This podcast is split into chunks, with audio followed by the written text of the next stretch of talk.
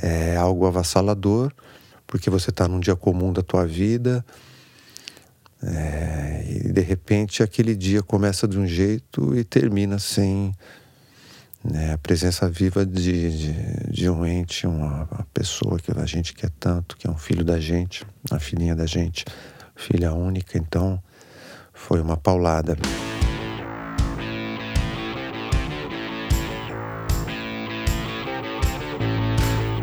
Bem-vindos ao Retrato, o podcast de gente falando com gente sobre coisas de gente, o podcast do Projeto Draft. Eu sou o Paulo Camossa Júnior e já fui entrevistado aqui nesse programa, no episódio número 6. E a Rafaela e o Adriano fizeram a gentileza de me convidar para levar um papo com o grande Otávio Rodrigues, é, meu companheiro de caminhadas aí nessa, nessa vida, nas sextas-feiras, nessa jornada toda que é a vida também. E o Otávio, para quem não conhece, é um jornalista raiz, é um jornalista que já passou por muitas redações importantes do país, pioneiro lá na primeira equipe da Trip, é, Som 3, Bis, Fluir, Vida Simples. E hoje também ele faz matérias especiais e cria projetos editoriais customizados para marcas. É, o Otávio também é um dos precursores, um dos maiores entusiastas do, e agitadores do reggae no Brasil. Ele é conhecido também como Dr. Reggae. E, e hoje ele está aqui para falar sobre provavelmente sua melhor obra, que é a Bianca. Né? Otávio é o pai da Bianca. É isso aí, Ota. Um prazer ter você aqui. Opa. Foi, você foi bem apresentado? Tem mais alguma coisa que você queira falar? Sim, é o grande Otávio Rodrigues. Eu tenho 1,90m, de é. fato, foi na mosca. Né? É, e, eu, e a gente é uma dupla bem esquisita, né? Porque eu tenho 1,64. Então... tipo Mutt Jeff. É, né? mais ou menos isso. E, Ata, a gente se conheceu numa situação bastante particular, né? É. é. A gente vai falar nela daqui a pouco, mas eu queria que você é, me falasse um negócio. É, parece que o negócio de ser pai está no seu sangue, porque você cria muita coisa, né? Você criou muitos projetos, você teve participou da equipe de criação de muitos projetos editoriais importantes, bem sucedidos. E a gente está aqui para falar sobre um outro um grande projeto da sua vida, que é, que é a Bianca. De onde vem essa sua, essa sua vontade de inventar coisas? Aliás, nas nossas caminhadas, você fica, você sempre está pirando. Putz, isso aqui podia ser isso, esse lugar podia ser uma outra coisa. Você é uma cabeça que vive criando. De onde vem isso, Otto? É, não sei, é difícil responder. É, identificar né, a raiz é, eu tive uma infância muito divertida, né? Eu acho que como todos da minha geração, eu sou dos anos 60, é, sou de 61, já entregando aqui a, a longevidade. E, e era uma infância divertida, de rua, campinho de futebol. Onde você cresceu? Cresci ali na, na Zona Sul, ali na, no Campo Belo, Jardim Aeroporto, aquela região, Brooklyn, Moema, era a minha área. E tive uma infância muito feliz, eu e todo esse pessoal. Como eu disse, campinho, jogo de bola de gude, brincadeira, liberdade de sair, entrar em casa a hora que queria. É... É, sem querer dizer que era melhor antigamente, né? Mas eu acho que talvez venha daí, dessa. Essa liberdade. De, eu, desde de moleque também, desde muito jovem, o meu interesse por leitura muito grande. Eu aprendi a ler com meu irmão, que é um pouco mais velho que eu. Ele logo me ensinou. Já cheguei na escola sabendo ler e com um monte de coisa embaixo do braço, gibi, livros de, de leitura fácil e tal. É, então já vinha com essa predisposição, né? Foi e... por isso que você decidiu ser jornalista? Eu acho que, bom, o jornalismo nasce da curiosidade, né? Eu não sei o que nasceu primeiro em mim, se a curiosidade ou o jornalismo, né? É, acho que a essência do jornalismo é a curiosidade. Você está aqui, quer saber por que, que esse fio do cabo do fone está enrolado, por que, que as pessoas estão ao seu redor, o que está acontecendo, o contexto. Aliás, eu cheguei aqui, a quem pertence esse estúdio, o que está em jogo, etc. Uhum. É, essa curiosidade é, inata, eu acho que é o que alimenta. E você foi fazer faculdade de jornalismo? Você saiu lá do, do Campo Belo ali, você decidiu que ia ser jornalista? Não, já era antes. Eu já, eu já fazia o jornal da escola, fazia o, o jornal do bairro. A gente tinha uma turma é, bastante numérica aí nessa época da juventude, ali nos anos 70, ah, ali no Campo Belo. Turma de molecada, de, de futebol, de festinha de, de sábado e tal, de boteco também, né? Hoje não, mas naquele tempo a gente começava a beber muito cedo. Hoje não. Ironicamente, o comentário. E ali a turma da Machado, que era o nosso, é, o nosso título e tal. E ali eu, eu criei meu primeiro jornal, que é o Informativo Machado, que era é, feito em mimeógrafo, xerox, etc. E me teve seus rasgos de glória, né? Porque tinha um programa de rádio que era apresentado, na, acho que na Gazeta, se eu não me engano, a Gazeta M, uma emissora aqui de São Paulo, não sei nem se existe ainda, com o Geraldo Blota, irmão do Blota Júnior, entre outros jornalistas. O Geraldo Blota lia trechos do nosso informativo. Olha, legal. Ali no programa do meio-dia. Então, assim, foram os primeiros momentos de rasgos dessa glória, né? De é. você ver seu nome, o seu trabalho publicado. Quer dizer, você, esses projetos que você cria, ou que ajudou a criar, começou já no colégio. E por algum motivo, sempre que estavam criando, alguma, tinha alguma coisa nascendo, te chamavam para... É. Ou para ajudar a implementar, ou para dirigir a implementação, né? Eu lembro é. de uma, uma, um título que eu passei a curtir muito, que eu acho que foi um precursor ali de, de um estilo de vida mais, mais tranquilo, mais menos ostensivo, né? Que é A Vida Simples, uma revista que muita gente se tornou fã. É, é um projeto que você você ajudou a implementar, não foi Exatamente. É... Não por coincidência, ao lado do, do Adriano, Adriano Silva. Sim, né? no núcleo é... dele, né? É... me chamou e falou: olha, a ideia é fazer uma revista assim, assim, com essas ideias, essas pautas, uhum. etc. E a partir dali a gente desenvolveu o projeto da Vida Simples, né?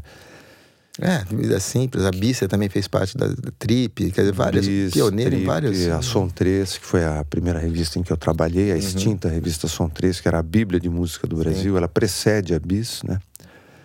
E mas voltando à vida simples, eh, dava um trabalho doido fazer aquela revista. É, piada interna é que é, a vida besta que a gente levava para fazer a vida a simples. Bianca, a Bianca já estava aqui quando a Vida Simples nasceu? Sim, a Bianca era colaboradora frequente da Vida Simples. É, né? Por quê? Porque é, outro dia eu li alguém fazendo esse tipo de comentário, de, dizendo que tinha.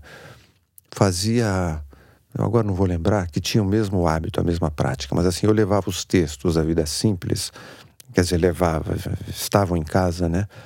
É, a minha vida sempre se confundiu muito, né? O local de trabalho e casa. Sempre em casa tem o estúdio de trabalho.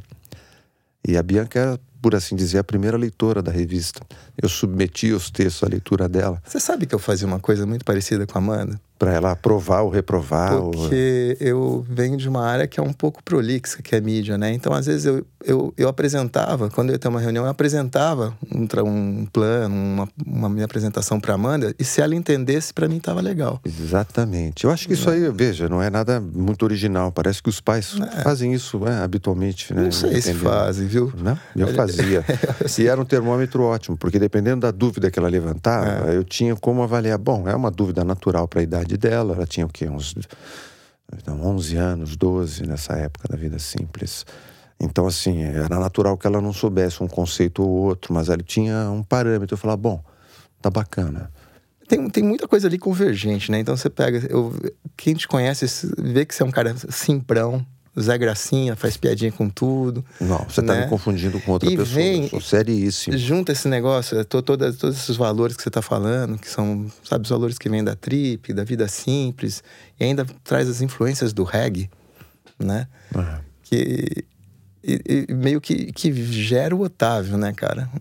E, e, e, a Bianca, queria que você contasse como que a Bianca apareceu na tua vida. Você já estava casado com a Maria Cláudia há foi, quanto foi, tempo? Foi um parto normal.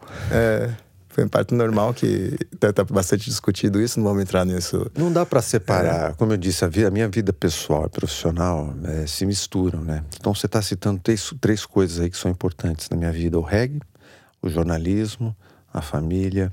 É, e essas coisas é, basicamente convergiram. Em 88 eu fui para São Luís do Maranhão a trabalho, fazer um trabalho jornalístico sobre o reggae que é a primeira... Você já, já era o Dr. Reg, ou não? Não. Ainda não era o Não, Dr. já estava envolvido, mas não tinha esse, esse apelido. Alcunha. É, esse apelido eu ganhei no Maranhão. É. Então eu fui para o Maranhão fazer uma reportagem, como eu ia dizendo, foi a primeira reportagem que revelando né, o fenômeno do reggae, da música jamaicana no Maranhão. É, e fiquei lá cinco dias com um fotógrafo, o Marcos Prado, E me apaixonei pela cidade, pela ilha de São Luís, e me apaixonei por uma maranhense, que, uh, com a qual eu viria me casar. É, quatro anos depois, portanto, em 92, chegaria Bianca, que nasceu em São Paulo. Nós vivemos aqui até que ela tivesse dois anos de idade. Em 94 a gente se mudou para São Luís do Maranhão, onde eu vivi durante quatro anos, é, rompendo esse cordão umbilical que eu tenho, tinha com São Paulo. Então foi uma experiência ótima, né, ter morado é, fora do país, no Maranhão. É, mas é quase ali, né? Quase fora do país. Mas deve ser uma experiência tão, tão diferente, né, cara? Assim, um, um mood tão diferente do mood paulistano. Nossa. Deve, bom, tem muito a ver com a tua velocidade, né? Você tem uma velocidade. Parece que o mundo gira. São Paulo gira numa velocidade. E, e às vezes o nosso interior quer, quer girar em outro. E às vezes dá uns tilt. Eu vejo isso em você, eu vejo isso em mim também. Acho que daí que vem minha admiração por muitas das coisas que você fez, inclusive a vida simples. Mas a, a Bianca, quando ela nasceu, é, o que, que, que, você sentiu, Ota? Porque eu vou te falar uma coisa. Diga. Quando a Amanda nasceu, eu, eu fingi que eu estava emocionado, porque eu estava tão zoado de emoção, não sabia exatamente o que eu estava sentindo, sabe? Então, assim, é, teve uma hora que eu olhei e falei, caramba, será que eu estou emocionado mesmo? Porque eu vi quando ela saiu ali da, da barriga, quando ela veio, foi uma. Pela primeira vez, eu senti que tinha alguém que me acompanhar para sempre, sabe? É, falei, caramba, olha o peso, senti muito o peso daquilo nas minhas costas. E eu acho que eu estranhei muito esse momento. Eu vim a compreender isso melhor depois.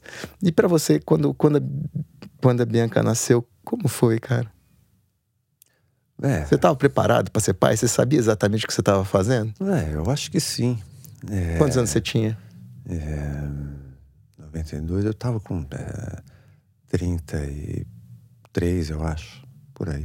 Não sei se erro a conta, mas enfim. Ela... Eu acho que você erra, porque a Amanda tanto... nasceu em 90, eu, eu tinha 24.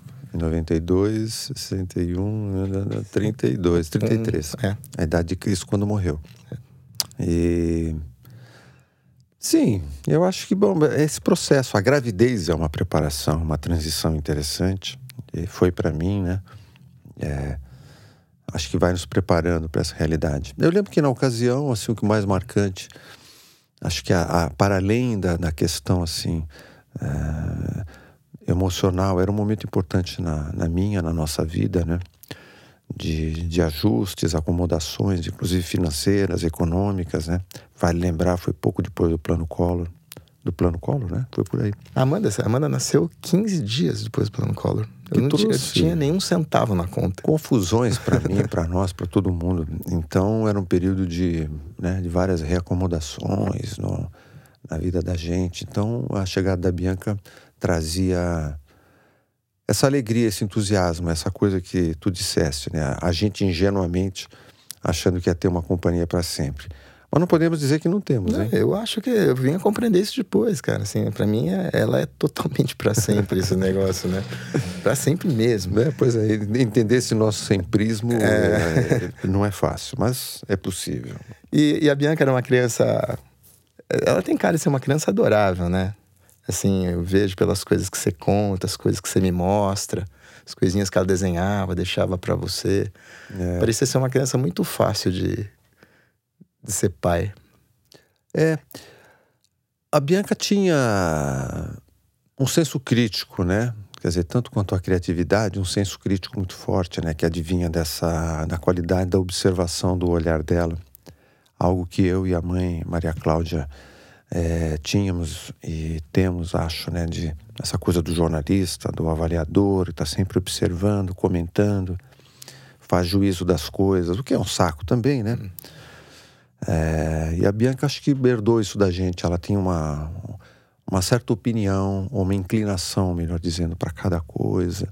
Apesar da, da, da, das dúvidas, dos questionamentos, ela tinha sempre uma, uma opinião. Ela se destacava assim dos coleguinhas nesse aspecto de acho que a professora chegou a nos chamar uma vez, né, para que a gente fosse pegasse um pouco mais leve nessas coisas com ela, para que ela tivesse um olhar menos crítico das coisas. Um pouco mais de leveza. Sim, mas era impossível ela, enfim, ela era impossível elogiar um comercial de, de, de do famoso refrigerante uhum. sem é, além de elogiar, sem dizer que sacanas é. que esses caras são, fazem coisas tão boas. Enfim, ela tinha sempre uma, uma pegadinha assim. Isso vinha dela?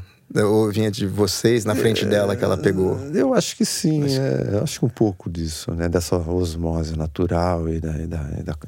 Oh, é, quando eu tive meu papo aqui com o Adriano, eu pensei, eu lembrei de uma coisa que. Memórias, eu não memórias posso, de Adriano. É, eu não, não posso julgar assim, dizer que eu me arrependo, porque não, eu não me arrependo de nada com a Amanda. Mas é, às vezes eu acho que eu peguei muito pesado com ela, sabe? Ah. Então eu falo, pô, podia ter pego mais leve, cara, sabe? Às vezes, é, sabe, ela vinha com aquela mãozinha de quatro anos de idade, querer pegar um copo grande. Eu falava, filha, pega com as duas mãos que vai cair. E ela insistindo com aquela mãozinha. É lógico que aí cair, caía, fazia aquela bagunça na mesa. Eu ficava bravo, dava umas broncas. Eu não me, eu não me lembro de ter batido nela, assim, mas batido assim. É, palmadinha na Palmadinha, assim. A palmadinha, talvez quando ela fosse fazer alguma coisa, colocasse ela de alguma maneira em risco, eu, eu devo ter feito.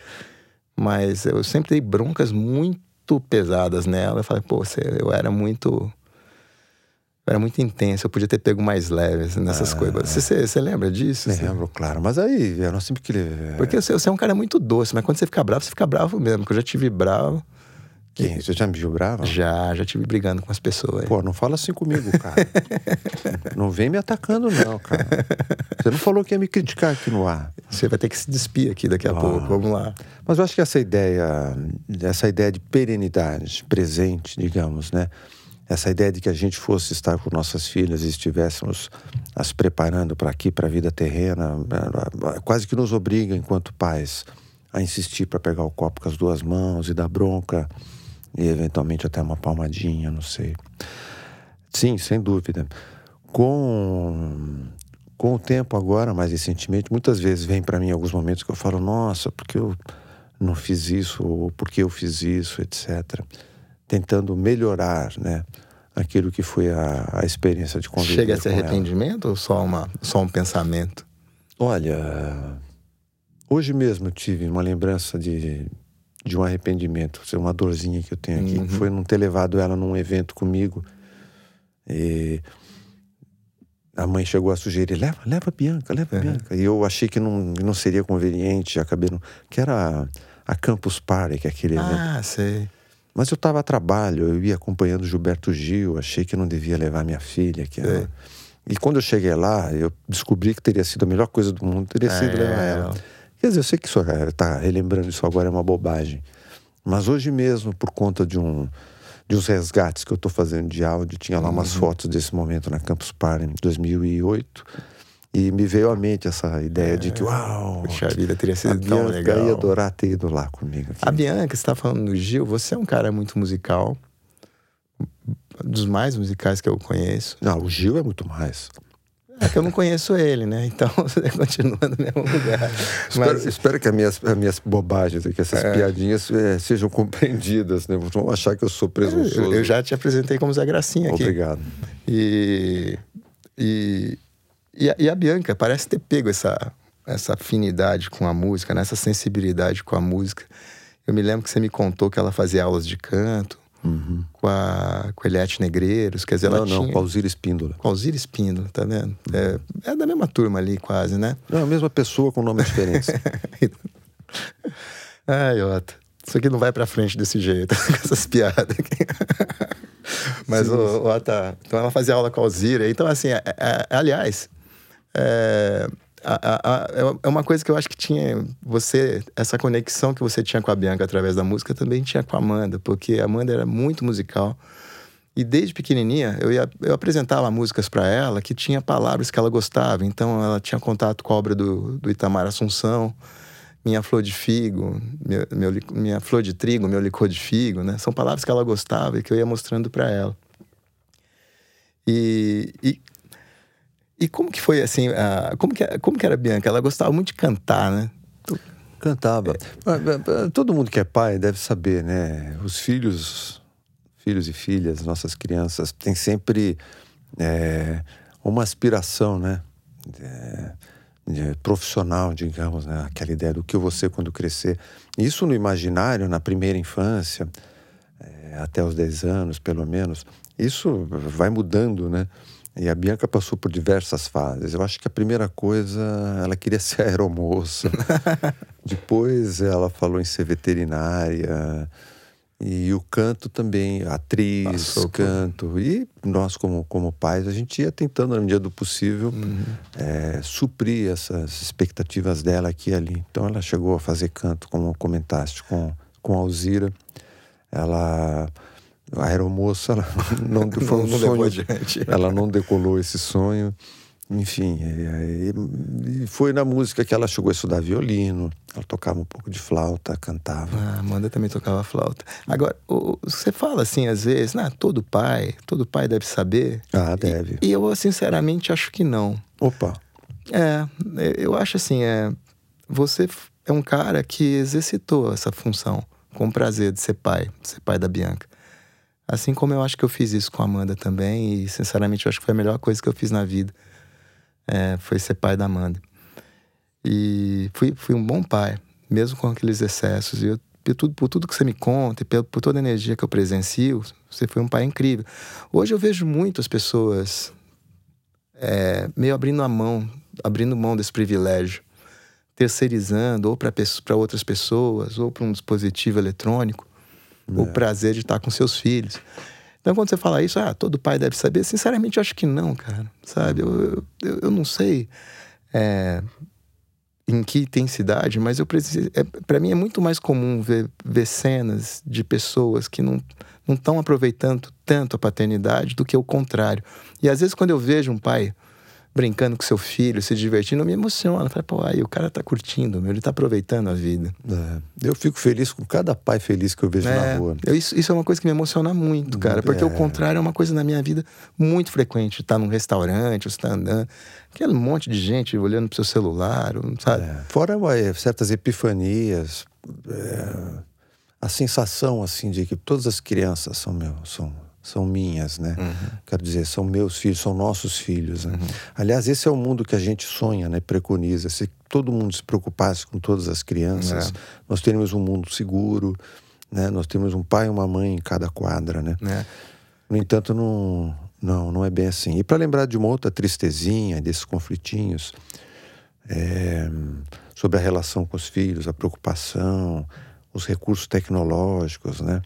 Os pais hoje reclamam, comentam, é, mas acabam se acomodando com a entrega da criançada aos dispositivos eletrônicos. Eu lembro de ter comprado uma briga, por assim dizer, com a Bianca por conta do daquele The Sims. Ah, sei. Aquela cidade virtual, hum. que ela começou a ficar muito, muito interessada naquilo, assim como outros coleguinhas, né? E nós implicamos e tentamos regular o tempo que ela dedicava àquilo, né? É, dentro dessa ideia básica de que você não pode ou não deve trocar o mundo real pelo virtual, que é hoje em dia uma discussão quase que ainda válida, né? Mas eu acho que menos menos não menos importante, mas menos comentada, talvez, é. né? Porque a virtualidade está entrando de maneira tão forte em nossas vidas que falar no The Sims é quase que uma. é quase pueril, né? É, é que a gente veio assim numa fase quando a Amanda e a Bianca estavam pequenininhas. É, tinha uns paralelos, né? Então você não pode ficar muito tempo na frente da televisão, logo você não pode ficar muito tempo na frente do The Sims. Hoje, é, o que está dentro do celular, de alguma maneira, mistura a tua vida ali dentro, né? Então você paga as suas contas, você manda mensagem, você fala com alguém. Então é difícil separar as coisas, mas eu sinto, eu sinto que a gente está num momento de transformação, que a gente não é quase que fosse um momento de fascínio com esse negocinho aqui, hum. né? Que a gente não sabe muito bem como vai se a gente vai se relacionar com o mundo na real, no toque, né? Ou através desses dispositivos. Eu falei aqui do negócio de, eu só para comentar, eu não, não, quero fazer nenhum julgamento, juízo de valor, assim, não, eu não estou julgando pessoas que preferem é, ter uma relação com seus filhos que é menos intensa. Eu só cada um leva a vida como quer. E enquanto julgador também não pode se colocar favorecendo nenhuma das partes. Exatamente, não, pelo amor de Deus, não faça isso. Hum. Não, nem vamos pensar que alguém possa fazer isso. Não vai que vaso. Né? Vai que então. E mas eu acho uma uma judiação se abrir mão desse privilégio, né, cara? É um privilégio que a vida dá esse negócio de ser pai de alguém. Sabe, você ver alguém crescer. E, Ota, Eu te conheci, eu não sabia da tua existência. Assim, apesar de eu ser um fã das coisas que você fazia, eu não te conhecia pessoalmente. Eu mesmo me desconheço até hoje, às é, vezes. Eu era muito fã da Som 3, eu guardava aquele manual de música independente, lá guardei por muito tempo, aliás, né? Acho que foi o primeiro que saiu, né? um guia de música independente que foi feito no Brasil. Eu era um grande leitor da Bis, leitor da Trip, eu sempre tive, eu te acompanhei ali ao longo do tempo mas eu não te conhecia pessoalmente. E, e quando a Amanda se foi, a Amanda se foi em dezembro de 2008, é, que foi um impacto muito grande na minha vida e que eu recebi o afeto, um afeto assim, monstro de um monte de gente. É, três meses depois me ligou o Paulo, Paulo Lima, comentando: Ó, oh, lembrei muito de você hoje, porque a filha de um grande amigo nosso também Paulo se Lima foi. da Trip. Da Trip. E a gente não tem como não me lembrar de você. E era o dia da missa da Bianca. E eu perguntei onde ia ser. Minha única, meu único objetivo era devolver um pouquinho do, do carinho que eu recebi, do afeto, do amor que eu recebi. Não te conhecia. Falei, não, eu vou lá. Sentar lá no finalzinho, né? Fico esperando. E nessa missa, eu me lembro do, de ter sentado com o Adriano, que me apresentou você no fim. E, eu me lembro muito bem da atmosfera mágica que tinha ali. Eu não sei explicar, Otto. Mas é, é um pouco mágico aquilo que ali, né, se você for pensar, um momento de muita tristeza. Mas era mais do que. Não era exatamente tristeza que estava acontecendo. Eu vi quando você entrou com uma camisa azul, super sereno, a Maria Cláudia estava lá na frente. Aliás, foi essa foi a única vez que eu a vi. Eu me lembro dos amigos, eu me lembro do, daquele clima de celebração da existência da Bianca, sabe? Para mim não era uma missa de sétimo dia de tristeza, mas era uma celebração da existência dela. Conta é, como, como que ela se foi? Como que foi esse momento para vocês? Como você recebeu essa notícia? E o processo ali, até chegar naquela semana. Uma semana depois que teve aquela missa que já parecia que já tá de alguma maneira parecia que estava tudo, sabe, compreendido. Pelo menos era essa impressão que eu tinha. Como foi que a Bianca se foi? É.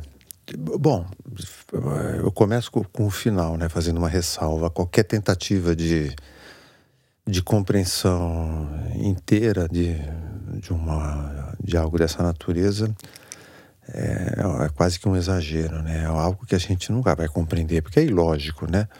Ah, um pouco essa coisa, para repetir um, um bordão. É, os filhos enterram os pais, né? A gente nasce, cresce, tem filhos, pensando sempre sob essa ótica, né? Mas sim, é, a Bianca partiu de uma maneira muito leve e delicada, assim como a Amanda. Ela estava voltando da escola no carro do, do carona, no banco de trás e acho que vinham todos em silêncio ali. Ela cochilou, dormiu e não acordou mais, né? Dali até da porta de casa até o hospital foi quando nos avisaram a mim e a mãe e nós fomos para o hospital, enfim, porque a Bianca havia passado mal, tinha sido essa a notícia. E ao chegar ao hospital, a gente descobre, estavam tentando ressuscitá-la, é, mas é, começou a ficar claro para mim a possibilidade de algo muito grave acontecer. E não demorou para a gente receber a notícia oficialmente, etc. Bom, é algo avassalador, porque você está num dia comum da tua vida é, e de repente aquele dia começa de um jeito e termina sem né, a presença viva de, de, de, um ente, uma, uma pessoa que a gente quer tanto, que é um filho da gente, a filhinha da gente, filha única, então foi uma paulada. Eu e a mãe já estávamos separados e tal, e sempre no, fomos bastante unidos, bastante próximos. E...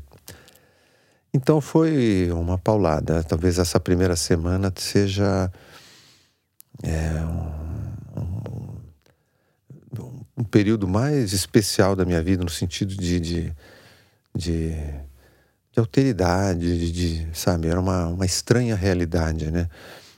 É, aquela, aquela semana. E acho que tentando explicar um pouco aquele clima astral da missa, né? A Bianca é, estudava na, no Colégio Micael, que é da linha uh, antroposófica de Rudolf Steiner, etc. Então ali ela e seus colegas vivem uma cultura onde, enfim, você vai pegar uma caneta e uma escrita aos seis, sete anos, que você lida com lápis de cera de ponta grossa, que você estuda profundamente os minerais, entre outras práticas é, pedagógicas que se, que diferem um tanto né, da, das mais habituais, etc. E um aspecto importante é que a turma, ou seja, a classe, é, é a mesma ao longo dos anos, com a mesma professora e tal. Então, é, os amigos e amigas da Bianca que estavam lá na missa é, eram como filhos nossos mesmo, propriamente, porque viviam uns nas casas dos outros, a escola incentivava muito essa proximidade, não apenas dos colegas, mas dos pais. É, então eles estavam ali realmente, era uma aquela grade de coleguinhas da Bianca estavam ali é, é, é, como uma família mesmo, né? Acho que um pouco desse clima que tu percebeste advém dessa. É, tinha um clima de celebração. É. Sabe? Uma, eu, eu senti isso, assim, eles estão celebrando a Bianca, estão celebrando a existência. Tinha, por mais incrível que pareça, tinha uma certa alegria ali. É. Sabe, para mim é, é, era muito era muito esquisito eu te falar isso porque eu vinha de uma há pouquíssimo tempo de uma experiência muito parecida, né? É, e eu senti aquilo de um jeito tão bonito, mas tão bonito. É engraçado você ter falado, eu até esqueci de comentar porque é, sobre a sua separação da Maria Cláudia, porque você sempre fala nela com tanto carinho e você sempre esteve tão próximo da Bianca que é como se para mim, pelo menos, não tivesse tido um grande, uma grande ruptura da história de vocês. É porque, obviamente, teve as coisas do, do cotidiano, você não estava todo dia mais com a Bianca, mas vocês eram muito próximos da mesma maneira, né? Sim. E de alguma maneira a separação te ensina, te preparou um pouquinho para separar mais, um pouco mais dela? Ou... Nunca pensei nisso. Acho que é, bom, foi bom para nós enquanto casal e é. para Bianca também. É, a gente eram uns pais separados legais. É, né? a, gente não vivia, a gente não vivia com pais que vivem em pé de guerra, enfim, até casados, né? Uhum. Então, não, foi na boa. Foi na boa. É, a gente estava almoçando agora e a gente. Bom, a gente conversa muito, assim. Deixa eu só contar uma coisa. Nem, é, se, nem sempre tem um microfone ligado. Nem sempre tem microfone ligado, mas a gente, sei lá, estão ouvindo a gente em algum lugar, tem por, pelas ondas sonoras, eu sei que estão uhum. nos ouvindo.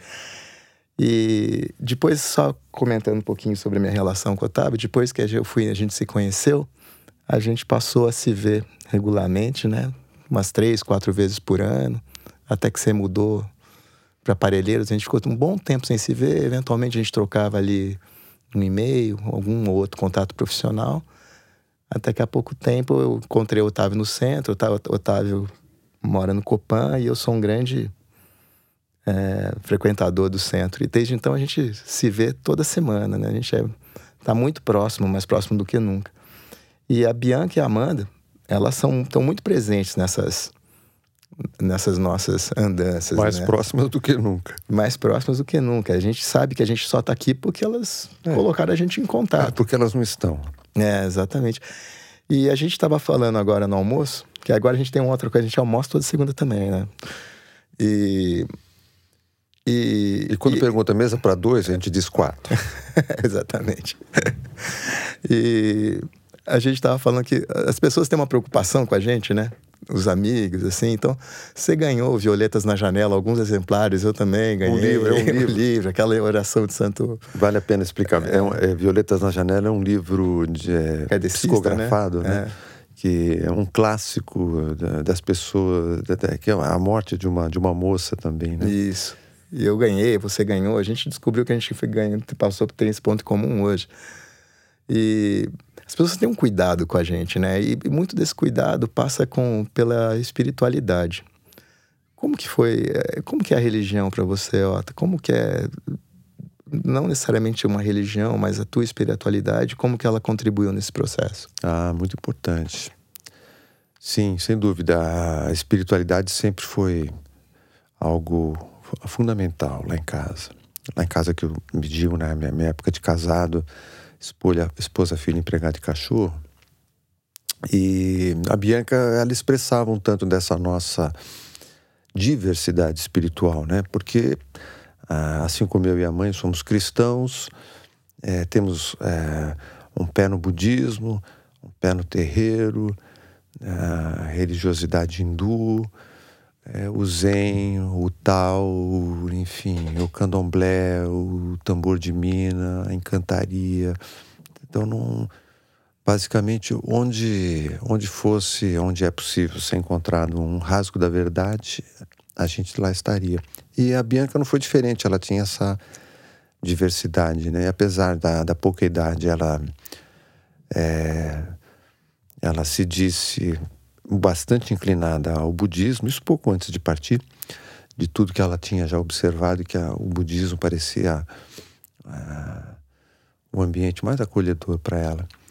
Ao mesmo tempo, na, na cabeceira, e eu estou me referindo a, é, literalmente, a ideia de cabeceira, tinha o criado mudo, e estava em cima do criado mudo, quando ele foi desmontar o quartinho, estava o, o, Evangelho do Allan, do Allan Kardec. É, enfim, há vários sinais assim, da, dessa diversidade. Mas, sem dúvida, um entendimento espiritual é, para a gente poder enfrentar a vida, a, vida terrena, com todas as suas coisas boas e coisas ruins, eu acho que é que, que, que é e foi muito importante para nós, né? essa compreensão né? da finitude Algumas pessoas vêm para viver 100 anos, outras não, vêm para viver menos, né? É, eu acredito na vida depois da vida, acredito no prosseguimento das coisas e. É, enfim, é um tema bastante. É, a tua, tua espiritualidade ela é bastante evidente, é só almoçar com você. Que quem almoçar com você vai ver, vai ver você orando, agradecendo antes de de é, levar comida boa. Porque a gente come a comida, quer claro. dizer, toma de empréstimo uma, uma, toma de empréstimo uma uhum. energia que não nos pertence, tira o que tem de devolve à terra, sem agradecer. É uma questão até de respeito uhum. ao planeta, né? É, e algumas leituras, bom, vários, como disseste, vários bons livros chegam e chegaram às nossas uhum. mãos desde então. É, teve um do, do Yogananda, não sei se estou errando o nome, A Arte de Viver, pode ser esse o nome Posso estar enganado, mas enfim, um livro do Yogananda muito bom, cheio de aforismos e ideias. Ah, o livro tibetano do Viver e do Morrer, que é baseado no livro tibetano dos Mortos, também um livro de bons, de grandes ensinamentos, porque a gente, poxa, pensa que vai viver a vida inteira, mas não há nada que nos mostre que você estar aqui amanhã, eu, Rafaela, qualquer um de nós, uhum. nada mais súbito do que a morte, né? em geral. E nesse livro tinha uma passagem, nesse livro da o livro tibetano do Viver e do Morrer, dizendo que os, os mestres, os mais sábios, né, é, quando eles vão deitar à noite, eles é, vi, bebem a água e viram o copo uhum. de cabeça para baixo. Eles não uhum. deixam água no copo, porque eles não sabem se vão acordar, né?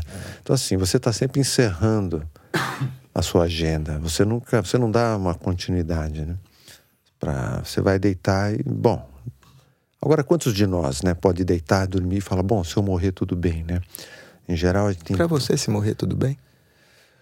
Não, cara, eu estou digitalizando meus arquivos. não fala uma coisa dessa agora. Me espera terminar. Eu estou digitalizando, salvando, recuperando. É, e de, Aliás, dentro essa... desses arquivos tem muita coisa da Bianca. Como que é você ter viver hoje, ter contato hoje com as coisas que você encontra da Bianca? Vira e mexe, você me manda. Olha só, um marca-livro que ela fez, um desenho, né, um livrinho.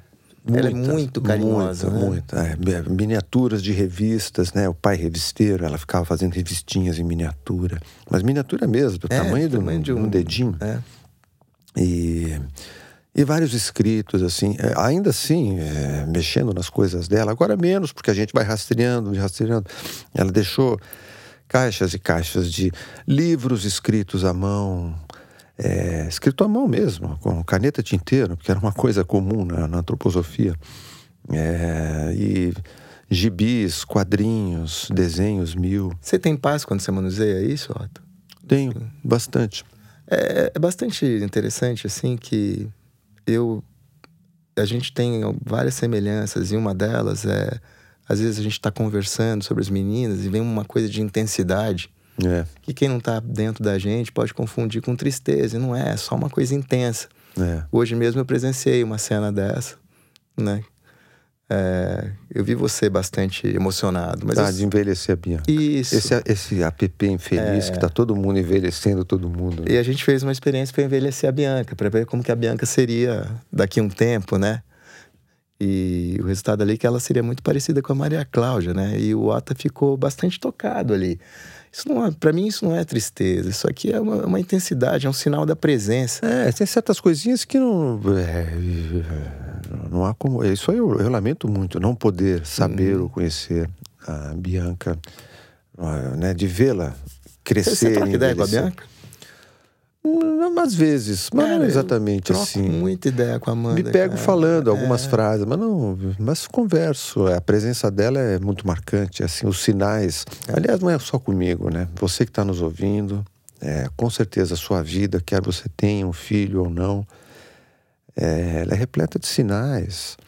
Né? A vida é baseada em, em Que sinais que você tem da Bianca depois? sincronicidade, É. sincronicidade. Hoje mesmo a gente foi almoçar, tinha uma menina parecida com a Amanda, chamada Amanda, na filha, É, pois é. atendendo a gente, Qual né? é seu nome? Amanda, né? É, e era Poxa. parecida com ela. Então É. essas coisas colocam a gente em contato, não quer dizer nada.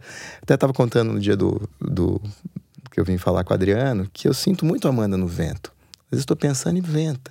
É. Eu sei que ela não controla lá Não? As, forças, as forças da natureza. Ó, vou você jogar um vento lá no meu pai. Que, aliás, não sei nem o que, que eu sou dela longe daqui, né? Hum. É, mas você tem sinais da presença dela com essas sincronicidades, com Ah, frequência? sim. Bom, mas tudo bem, né? Eu sou o pai, é claro que, né? Essa relação é. E eu me aceito como pai, não tem problema. Pra não ficar, não, peraí. Mas como eh, mexendo nas coisas É. dela, de vez em quando eu acho um mini envelopinho, mas meninico, assim, pequenininho, feito à mão. Você vê que é até tortinho, mas muito bem acabado. E você abre dentro, tira, tá escrito: Oi, pai.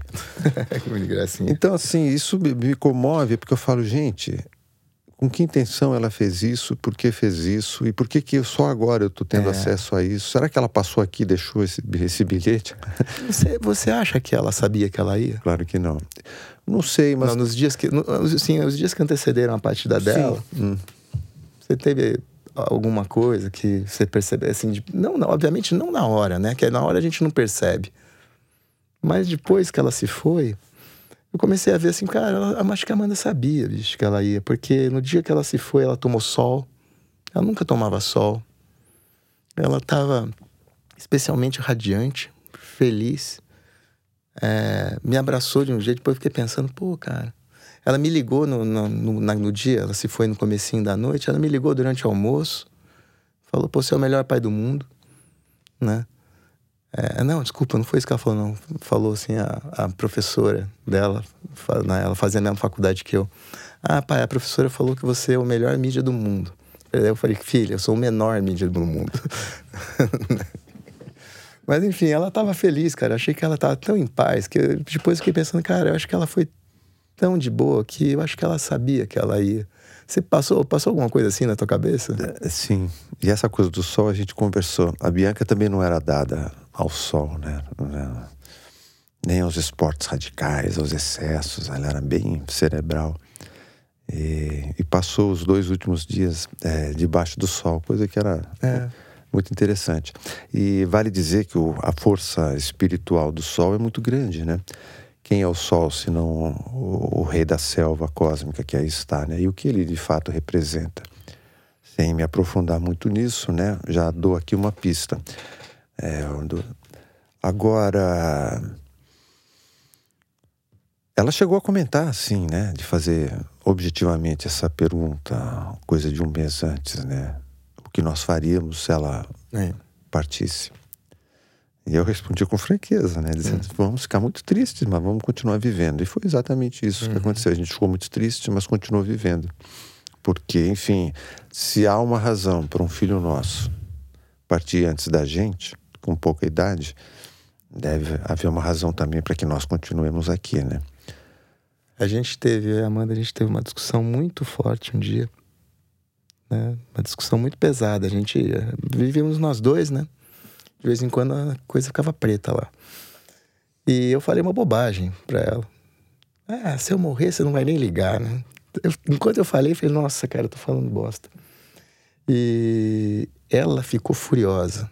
Ela me pegou com as duas mãos, botou no meu ombro, me chacoalhou, falou: Você nunca mais fala isso, você nunca mais fala isso. Porque se você morrer, eu não sei como que eu continuo, eu não vou continuar aqui. Eu falei: Você vai continuar assim. Daí a gente começou. A... E, e no momento que ela se foi, é tanta coisa que a gente tenta entender, colocar em ordem, né? Falei, cara, filha, que bom que não é você que tá com essa treta, sabe? Sou eu que tenho que aprender a viver sem você aqui. Que bom que não é o contrário. Eu até, até isso me passou pela, pela cabeça, porque a, a barra do começo é bem, é bem pesada, né? Por mais que a gente fale, não, a gente tem que seguir, a gente tem que seguir, mas. É. É, demorou para você se equilibrar? Assim, para entender, não, a Bianca continua em algum lugar, de alguma maneira. Não. Ou foi rápido? Acho que foi rápido. Porque naquela missa, sete dias depois, parecia para quem estava de fora que aquilo ali já estava muito bem encaminhado. É. Tanto por você como pra, pela Maria Cláudia. É, eu acho que a gente abriu o programa falando isso, é. né? ou Abutema falando isso. Olha, não adianta querer dizer que é tudo muito fácil, não é? Não é mesmo, né? Mas a gente. Eu fui rapidão me adaptando a essa nova realidade, né? A perceber como a, a ausência também pode ser uma coisa presente. É super presente. Eu, eu é um sinal da existência, sabe? É assim, você sentir falta. Né? Fala, Pô, existe, né, cara? Se eu sinto falta é porque essa coisa existe em algum lugar, de alguma maneira. Você sonha com a Bianca? Sonho. É, raramente. Né? Quer dizer, que eu me lembre, pelo menos, né? Mas tem uma, uma série de sonhos bastante significativos anotados né, com ela. E acrescentando quanto à questão da, da antecip, antecipação dela, esse advento, esse, ela essa história do budismo, ela havia se declarado, digamos assim, né? Puxa, o budismo. E deixou de uma maneira é, expressa e muito clara é, para mim e para a mãe: olha, se eu morrer, eu quero ser cremada. Hum. Quero que minhas cinzas sejam depositadas na natureza. E com a partida dela, né, eu que na ocasião ela foi com 16 anos, eu tinha três vezes a idade dela, eu me dei conta que eu não tinha planejado a minha morte, não pensava na minha morte, é, e que não havia recomendado ninguém a ninguém isto ou aquilo, né? E vi no gesto dela algo de, de sábio, né? De previdente, porque tirou das nossas claro. costas, minha e da mãe, uma série de decisões, né? Sobre o que fazer, como fazer. Uhum. É, e eu, e desde é uma, então. E é uma questão prática difícil de lidar, né? Essas coisas que são práticas, que são burocráticas. Assim. Ela não queria doação de órgãos, é. ela deixou claro que não queria doar os órgãos. Né? Então, assim, é muito louco, né? Com 16 anos, a maioria, a maioria de nós não sabe o que será feito de si quando partir, ou não, não comentou isso com ninguém. E é muito menos provável que alguém com 16 anos é. faça isso. Então. Sabe que quando comecei, a gente começou a conversar, eu falei do momento que a Amanda nasceu que foi a primeira vez que eu senti, pô, vai seguir comigo para sempre. Hoje a minha compreensão, ela é exatamente igual e até mais intensa do que não é porque a Amanda se foi daqui que ela não é mais uma figura presente, muito pelo contrário. E até amadurece. É. A lembrança, quer dizer, amadurece, parece que elas, que elas envelhecem com a gente. Então, cara, a gente tá, assim, a, a nossa amizade, a nossa presença juntos é um sinal da existência delas, de como elas estão com a gente né? É muito bonito. Eu acho lindo, assim. Eu, eu não conhecia a Bianca, mas eu tenho um amor por ela incrível. E é, pra gente terminar aqui, é, queria que você falasse o que, que a Bianca mais te ensinou, o que ela mais te ensina ainda hoje, entre tantas coisas que essas meninas lindas ensinam a gente. É. Nossa, é tanta coisa, né? Eu acabei de citar algumas né, a respeito da nossa atitude diante da vida e da morte.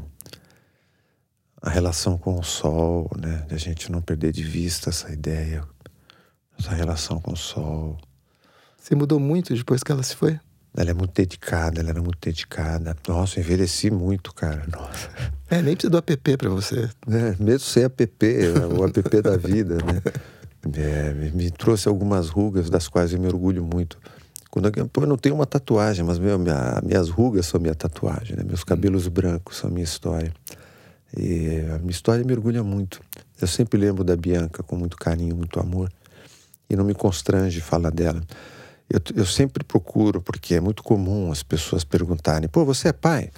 Sou.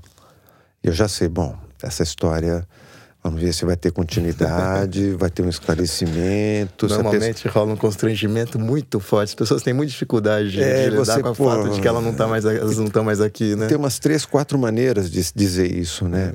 É. Que, eu, que eu particularmente uso, né? De como contar de uma maneira que não pareça nem chata, nem trágica, que seja gostosa, né? Acho que venho conseguindo as pessoas entenderem é, que não embute uma tristeza, mas não não, não traz uma tristeza, né? Assim. E Bute, Bute, tá lá. A contrariedade desse fato tá lá, isso é inegável. É, mas é sempre interessante apresentar a ideia e comentar com alguém. Porque, cara, é pai, sim. E quantos anos ela tem? Bom, ela tem, ou teria agora 27. 7 já. É. Teria é, 27, né? De 92. É, mas ela partiu com 16 e tal. Enfim, a Bianca é. Colocaste, disseste bastante bem. Eu acho que não é diferente contigo e com a Amanda, né? São como mestres, né? As crianças, em geral, são nossas professoras. Aliás, elas foram... Os nossos, então, aqueles que partem, nossa, parece que fica tudo superdimensionado. Aliás, se elas foram antes, é porque elas podiam, né?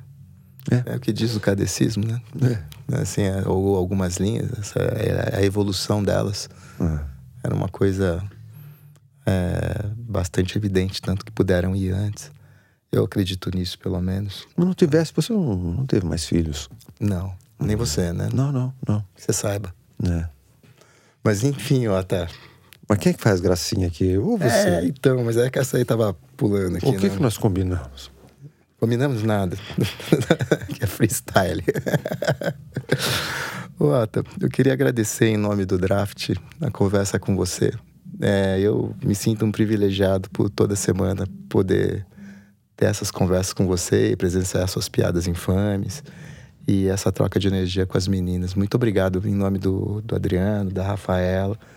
Foi um barato essa conversa. Pô, Paulo, é isso, né? Nossas conversas em geral não, não tem um microfone, mas é, é sempre uma alegria. Podemos fazer isso aqui toda semana. Aproveito para agradecer a Rafaela pela assistência e ao meu irmão querido Adriano, né? É, com, com quem eu tive é, a honra de trabalhar durante alguns anos e até hoje estamos aí.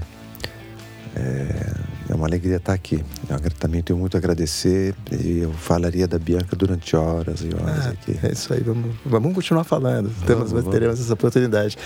Então é isso, pessoal. Muito obrigado pela, pelo seu tempo e até a próxima com o Projeto Draft, o retrato do Projeto Draft. Até já, até já, até já.